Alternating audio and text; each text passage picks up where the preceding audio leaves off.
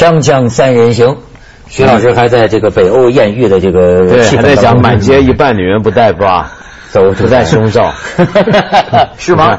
呃 是啊，怎么了？你没听徐老师讲吗？北欧满街一半女人不戴胸罩。他自然嘛，这为什么一他们讲女性解放嘛，因哦为戴胸罩是一种束缚嘛，认为真好好学一学还。有男的光着膀子就上了公车了。哦，这是咱北京板儿爷嘛？对啊所以我一看，我心想，在北京说这个榜爷不文明，他好像我一直觉得榜爷没什么，我觉得榜爷挺好的，是北京特色，接受我的理解啊这挺好。哎，所以对徐老师，北欧是北欧是吧？北京是北京，我们还是说说北京我们眼前的这个现实。不是我没有同情心啊，我觉得这个世界啊太奇妙了。你知道，身为一个媒体人啊，生活在这么一个时代，可真是这辈子什么都见过，什么都听过了。嗯怎么就是说啊，呃，我怎么说呢？前一阵儿罗京同志、呃去世去世，对吧？后来有网站遭到批评，说有就人家追悼会呢，搞人家的这个娱乐，拍出照片来还打什么娱乐，说有网站受到批评啊。我绝无此意，对吗？嗯季羡林老人他这个去世了，遗体日前火化，这个呃追悼会。但是你知道真实的新闻报道，你看了之后吧，你很难不乐，你知道吗？这不是说我有意的要破坏人家追悼会的气氛。就在前些天，季羡林追悼会接近尾声的时候，一个自称北大某教授的白衣女子出现在现场，突然大喊：“钱文忠要偷季老的乌龟！”因为钱文忠季老喜欢养乌龟，要偷季老的乌龟，说是什么呢？季什么？我一看这报道啊，说是季老的管家把季老平常养的乌龟呢嗯带到追悼会，乌龟也送他一程。但是说呢，季老好像是大弟子嘛，钱文忠，钱文忠大季老大弟子钱文忠呢。当场要把乌龟不走，所以引起这黑衣女子一声大喝，然后众记者哗啦就乱了一个，喊就喊了钱文忠偷乌龟了。对，钱文忠偷 偷，本人但是但是我弄得不清楚变成钱文忠变乌龟。但是我跟你讲，要还人家钱文忠先生以公道，对吧？据在场的记者证实，偷龟者并非钱文忠。这这 这个，咱们本来还要请钱先生 到我们这里来做点锵锵三人怎么幽默能赖人家偷乌龟呢？季老的乌龟，谁能偷呢？是吧？对这管家拿着乌龟也去参加追悼会，给季老送一程。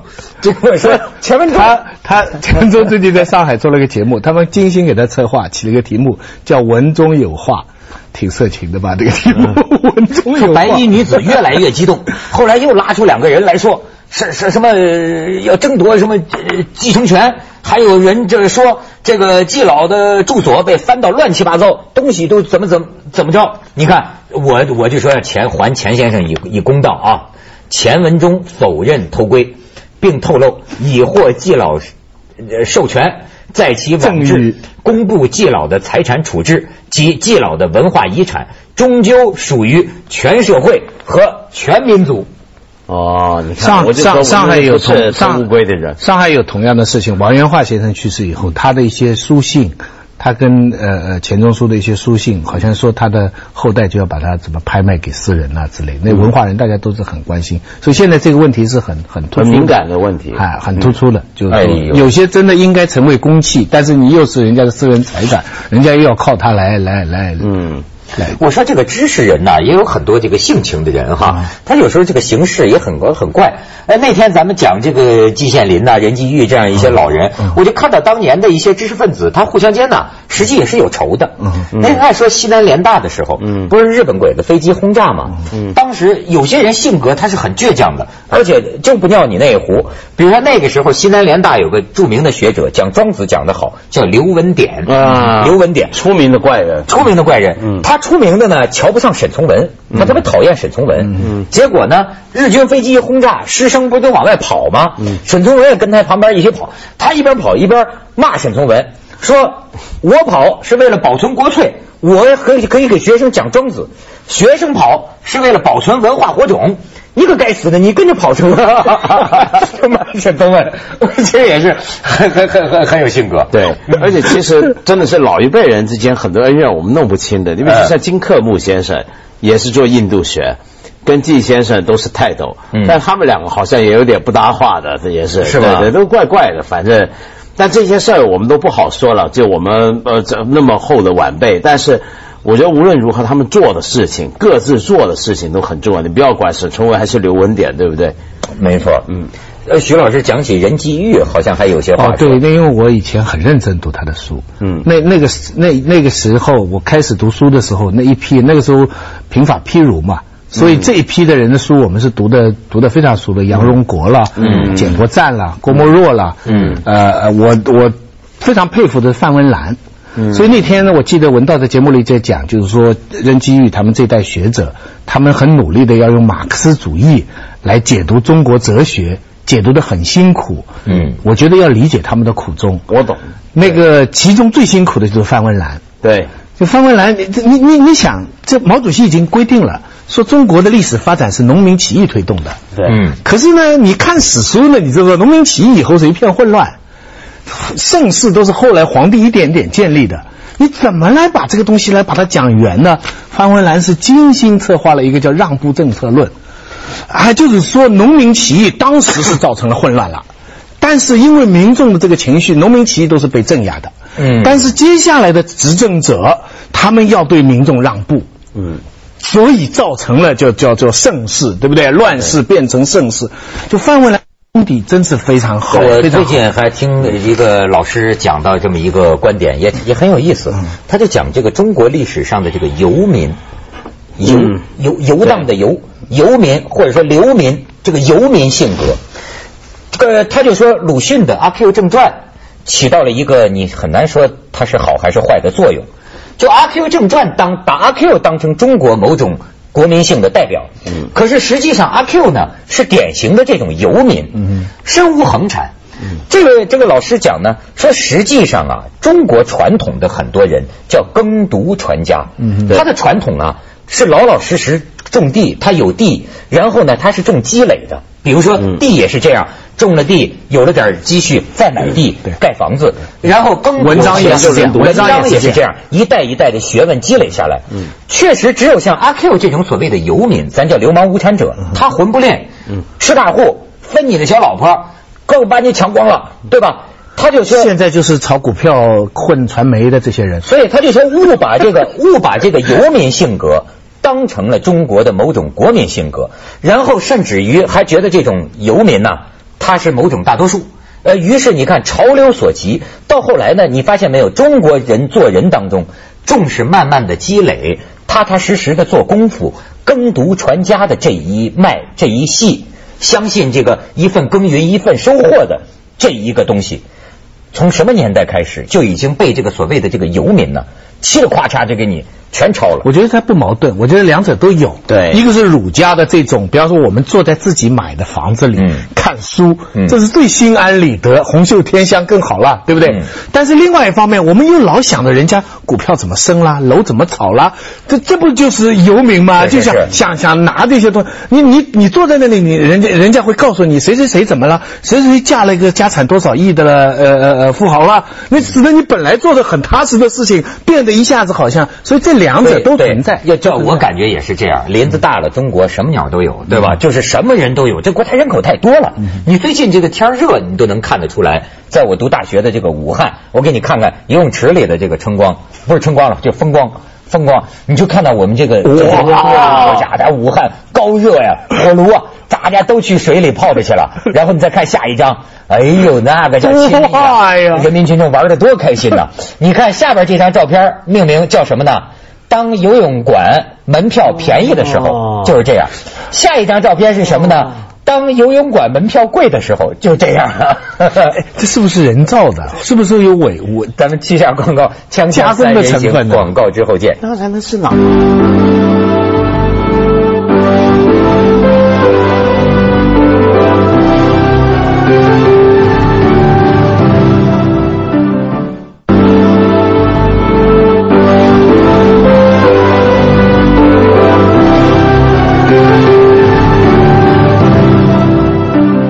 讲嫁人的事儿吗？算了完了算了，别讲了，咱还是讲，就说是林子大了，什么鸟都有。嗯我我认为哈，就咱们锵锵三人行的这个立国之本呢，就是说保护生物多样性。嗯真的，在这样一个社会里，咱们刚才说了，嗯各种各样的人，包括咱们讲这个知识分子，嗯各种各样的学派、异端都有。嗯可是我现在就觉得啊，在某些地方、某些人群当中啊，为什么你彼此之间就有一种你死我活的恶意，非要弄死别人而后快的这种恶意？我不理解。那么我这起这个话头是说什么呢？阿波罗登月最近是四十周年，嗯对吗？日全食。就这第 第第第一回，没40周年 五百年，五百年，五百年，五百年，五百年这家伙，李小龙知道吗？三十六周年，哦，然后呢？你你不知道吗？知道，我知道。今年还是物种原始的一百年，对吧？你然后呢，还有一个石墙暴动，这很多人不知道。石墙暴动，什么叫石墙暴动我去那个旧旧金山，旧金山嗯四十年前，你知道吗？第一次同同性恋。同性恋者过去都在那儿猫着躲着的，嗯但是那个石墙酒吧，嗯，Stonewall Stonewall 石墙酒吧，过去这个警察呀，老去欺负人家这个同性恋，想去去查同性恋呢，也老是躲呀，或者被人家嘲笑就欺负。但是在四十年前的最近的某一天，警察又去嗯抄去了。这一次很奇怪，同性恋者造反了，忍无可忍。忍无可忍，跟警察斗起来了。嗯就从这一幕，他们讲开启了一个就同性恋者以一个群体整体在世界上争争取自己权益的这个声音。对四十年来，你你知道人们的观念前赴后继。前赴后继，也挺感人的。就是他们就说，就是说说加州现在还是否定的吗？否定结婚婚姻，嗯否定婚姻，但是但同性恋是合法的。啊，同性恋在全美国都是合法的否认他这个了。以前曾经非法过，所以才会出现就是去年奥斯卡奖得奖那部片嘛 Milk 就 Sean Penn 演的那个 Milk，就是那个就是在石墙事件之后，后来的后续的发展的过程嘛，讲的就是他后来去怎么样打入市议会啊什么嘛。这是一个很有意思的问题，就是说，最近啊，文道经常给我一些启发，你知道吗？哦就是呃，他这个开启我一些过去没想过的东西。比如最近我在三联那杂志上看，就说这个十强暴动嗯四十周年，说那个时候同性恋者就提出，为什么要把我们分成异性恋和同性恋呢？嗯那么什么时候异性恋和同性恋能够像左撇子和右撇子嗯，一样自然呢？就是说可以双性恋是吧？呃，不是，是就是你为什么要这样分分人呢？咱就说，为就像说，呃你把人分成工人、贫农，这也是一种分法；阶级一种分法，男人和女人也是一种分法，异性恋、同性恋也是一种分法。你记得过去文道也曾经讲过，就是说，眼皮和双眼皮来把人分成两堆呢，嗯嗯对吗？哎，单单单号、双号出街那对倒是分的。啊对嗯，最近我看他写一个那个呃，不是不是，就呃这个读书八分钟嘛，嗯是吧？嗯推荐那个书，哎，文道讲到这个手淫，这我也很感兴趣，手淫问题，就是说啊，表面上看来好像是会感兴趣，四十周年了吧？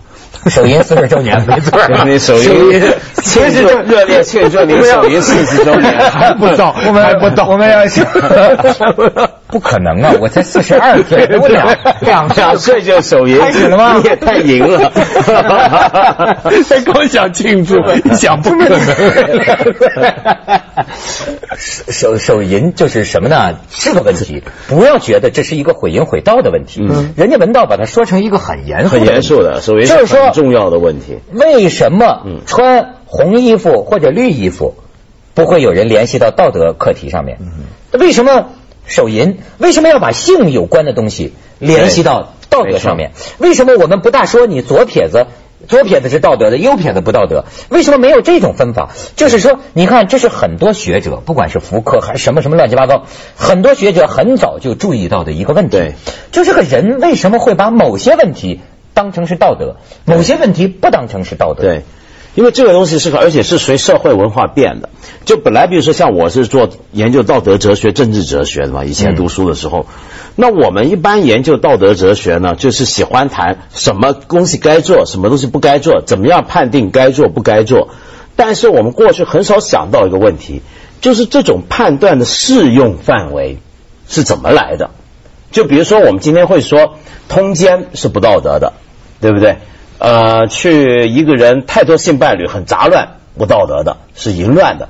但是为什么我们现在不再说一个人很爱吃，像蔡澜，去哪吃哪是淫乱，是不道德呢？嗯但以前回想以前是会的啊，以前七宗罪其中一个贪饕，对对对对不？对？就是讲今天蔡澜这种人，但今天这种人我们叫他美食家。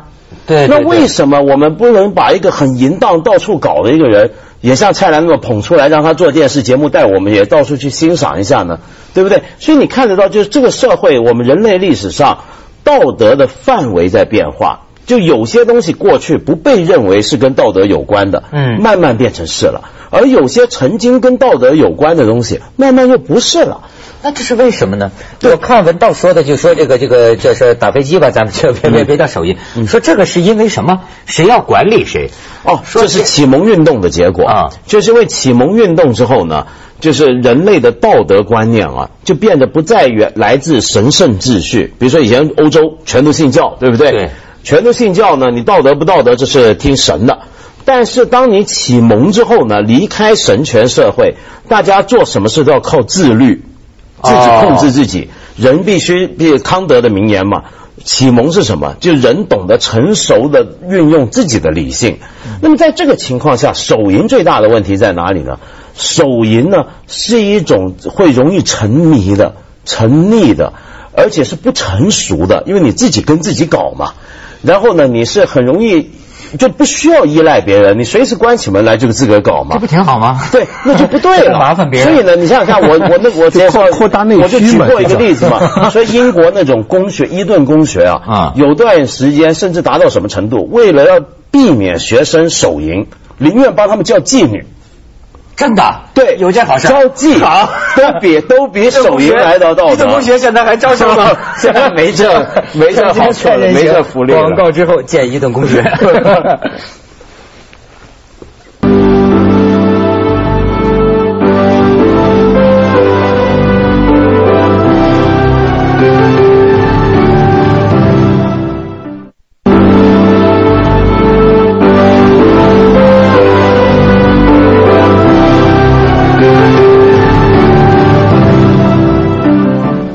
既然我们扯到这刚才这个同性恋这个实情暴动四十周年，对吧？我们的这个编导也找来一些小照片儿给大家看一看。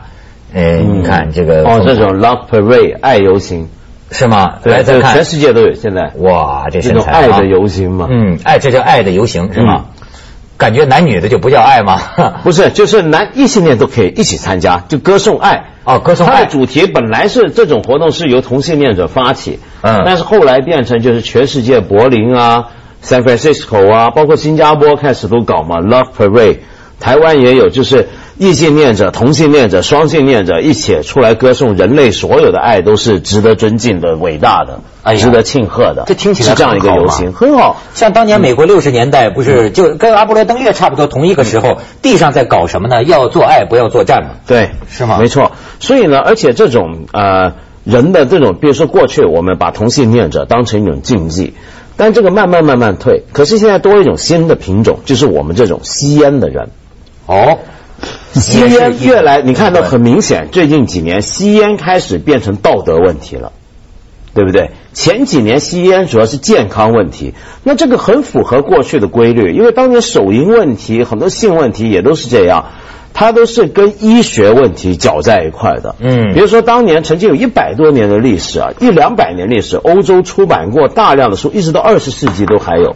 说吸烟好就说不是说手淫有害健康，哦哦哦。中国人我小时候也相信哎对啊，对手淫会把人弄耗嘛，对不对？嗯对然后所以呃说手手淫会导致早泄啊什么的。对对对，甚至然后头疼、神经衰弱。没错啊欧洲人小时候都很有犯罪感。是看了书了以后，都觉得这个事情做的不对。没错这个跟约达夫的沉沦里边一样，对不对？早上一吃鸡蛋，就觉得果戈里在谴责他了啊！没错这个没错天生我材必有用，怎能如此耗费？真的，我我是真真的能体会，我少年时代，我通过这件事儿啊，我就能体会到为什么我们要开明。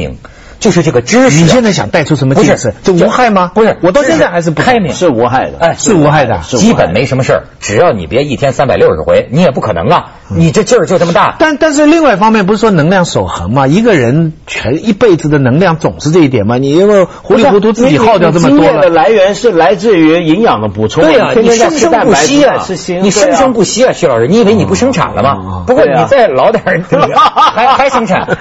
我就是说呀、这个在我少年的时候就是这样，好比说一个少年人偶偶尔发现啊自个儿玩自个儿也挺开心，对吧？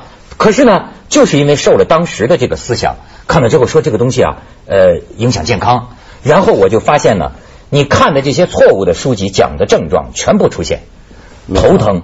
然后说是神经衰弱、失去记忆力，然后确实是这样。但是你知道吗？后来我偶尔看了一本日本小说，这个日本小说就像你说的，他作者也写到他少年时的这个问题，然后他写到一个情节，就是他最后快死了，他觉得这个手淫的这个事情把他弄得他快完蛋了。他给他的一个班主任男老师说，当时这班主任男老师解开裤子，露出兜裆部，就说。这有什么？我像你这么大的时候，一天八回。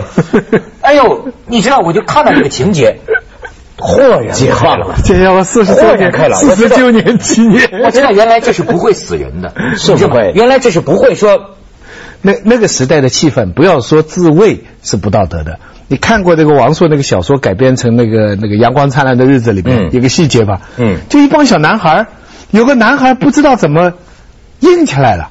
嗯，周围的一帮人就不是骂他嘛？对为什么回事？然后那个男的觉得自己完全犯了大错一样，我我我不知道，我不是有意的，被他妈他看不起打一顿。对就是连一个自然的一个身体的东西都是一个错。所以我就讨厌那些管制别人快乐，不，人类人人类文明的历史就是人类管制个别人身体的历史。人生啊，何